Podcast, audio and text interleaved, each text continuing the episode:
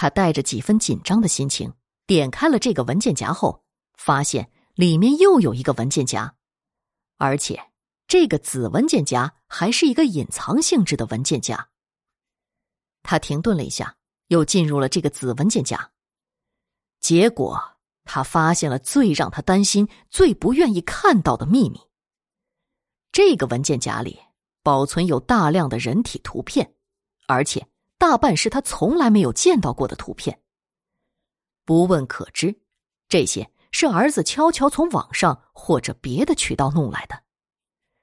天哪，儿子还在读小学五年级啊，居然就如此不像话呀！这个世界简直真的是疯了。这些网站为了增加自己的点击数，就一点社会责任感也没有了吗？他们。把这些不健康的图片放到网站上时，就一点也不担心这样做会毒害青少年，甚至自己的子女的身心健康吗？虽然看到了大量新鲜而刺激的图片，但他没有一点兴奋的感觉，心里有一种说不出来的愤怒和恐惧。他发了一会儿呆，做出了要删除这些图片的决定。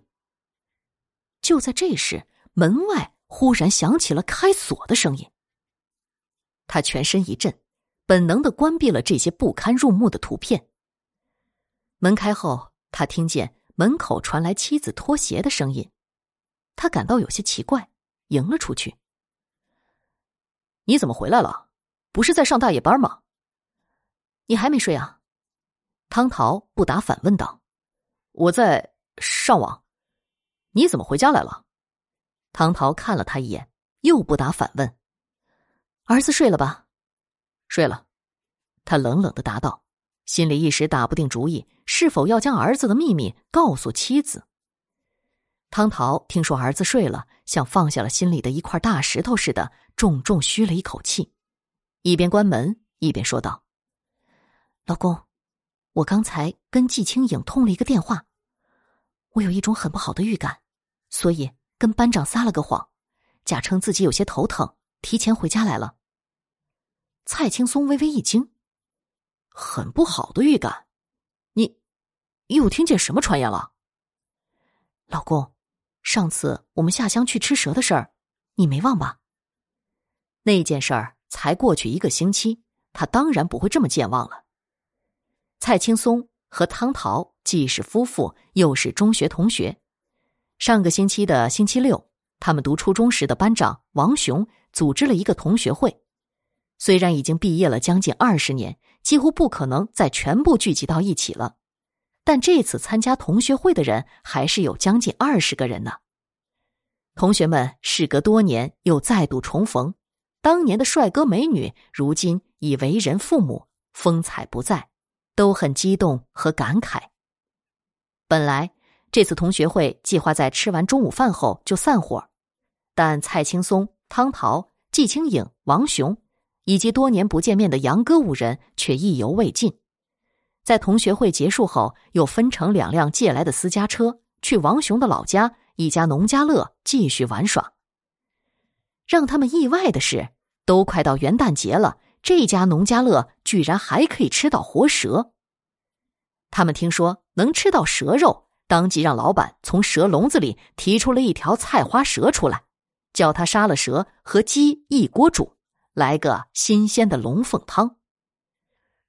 在老板去里屋提蛇时，王雄对大家说：“他以前也杀过一条菜花蛇，用柴刀将蛇的脑袋砍下来后，蛇的身体并不会马上死，还能活动近十分钟。”几名同学听了都很惊奇，决定。如法炮制。杨哥带老板从蛇笼里取出了一条菜花蛇后，从老板娘的手里接过了剪子，亲手将那条菜花蛇的脑袋剪落下地，然后将蛇身扔到了院外的泥土里，供大家围观稀奇。你为什么问起这件事情啊？蔡青松惊奇的问道。三言两语说不清呀。那天吃蛇的时候，你没听有个老年人讲吗？说家蛇吃不得，否则会发生不好的事情。可是，那条蛇不是家蛇呀。谁知道呢？那个老人是那样说的，说不定真是老板在自家屋里周围的蛇穴里挖出来的呢。妻子一边说着，一边向屋里走去。虽然听说儿子已经睡了，但他还是有些不放心，先进了儿子的卧室。刚进屋里，他就莫名其妙的心生异感，他微微一惊，本来要摸儿子的被褥的手，却伸向了门口的电灯开关。灯刚暗亮，他便尖叫起来。只见儿子的床铺上没有儿子，却有一条可怕的毒蛇。那条毒蛇正抬起三角脑袋朝他吐着信子呢。蔡青松知道儿子就在床上睡觉，见妻子突然尖叫，虽然知情不妙，仍然不顾一切的冲进了屋里。看见床上没有儿子，却有一条碗口粗的毒蛇。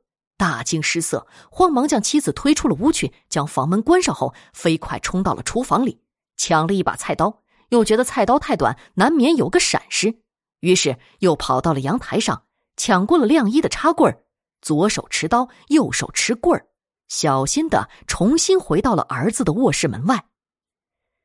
汤桃看见丈夫拿着刀棍，战战兢兢的问道：“你，你行吗？那可是毒蛇呀！”又问道：“儿子呢？怎么没在床上呀？他到到哪儿去了？”蔡青松说道：“我怎么知道？刚才明明睡了。”汤桃想到刚才与同学季清影通的那个电话，心里更是恐惧了。“你刚才在干什么？儿子都不见了，居然一点也不知道！”又朝里屋哭喊道：“儿子，儿子